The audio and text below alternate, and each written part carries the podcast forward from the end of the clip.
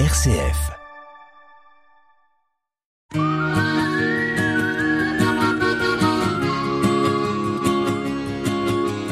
Un billet d'humeur chaque semaine que Nathalie vous propose pour vous interpeller, vous questionner sur une action, un événement vécu ou sur ce qui va se vivre, sur les conséquences de ceci, pour nous permettre aussi d'avoir différents éléments, d'ouvrir notre regard. C'est dans Sollicitez-vous.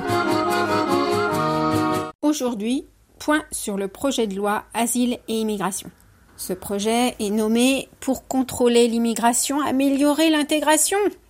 Mhm. C'est le 29e texte depuis 1980 en lien avec l'immigration et l'asile, dans un contexte de tension et de drame.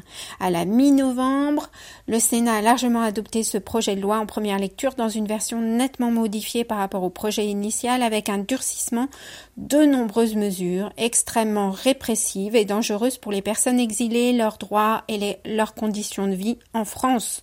Une accentuation de la gravité d'un texte qui était déjà très préoccupant, la dimension intégration étant réduite à peau de chagrin au profit de la dimension contrôle de l'immigration. Un communiqué de presse a d'ailleurs été diffusé par plusieurs organisations, dont le CCF des Terres Solidaires, la CIMAD, le Secours catholique, Emmaüs, le jour même en réaction à cela. Alors, on pourrait faire un petit décryptage, mais on n'a pas trop le temps de, de voir en profondeur.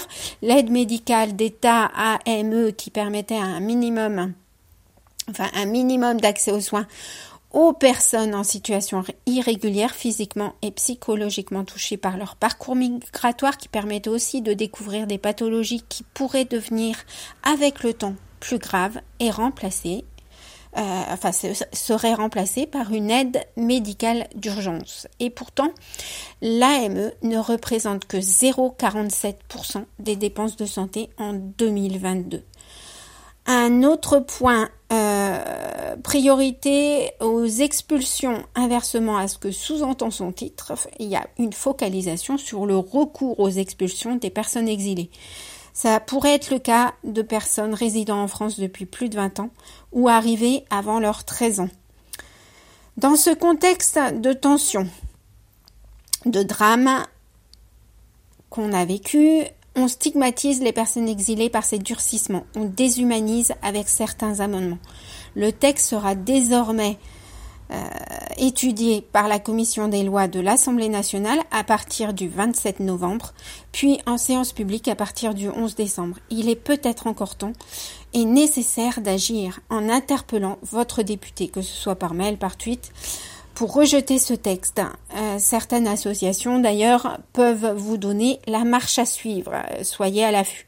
Les semaines sociales de France, SSF, ont fait une tribune qui parlait aussi de l'AME et de ce projet de loi. Je cite, l'AME est de ce fait un dispositif qui manifeste notre fraternité et notre hospitalité envers les populations en souffrance. Car, rappelez le comité consultatif national d'éthique en 2022, le respect de la dignité des personnes migrantes et réfugiées de toute provenance et sans distinction est une priorité, mais répond aussi à une exigence d'éthique, d'équité, notamment dans l'accès aux soins. Et en conclusion, redonner consistance au principe d'hospitalité, qu'il concerne les populations qui vivent sur le territoire ou celles qui souhaitent y accéder, obligées de quitter leur pays, pourrait être finalement un beau projet de société où le principe d'humanité s'imposerait.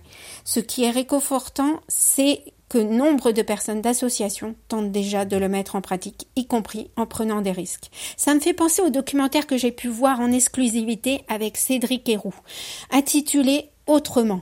Depuis 2019, quatre années de tournage et montage pour montrer leur parcours, leur combat, après avoir eu envie d'inventer une façon de vivre autrement avec les exilés restés dans leur ferme, et créer la première communauté Emmaüs agricole au monde, un projet qui était violemment contrecarré par les politiques locales et nationales.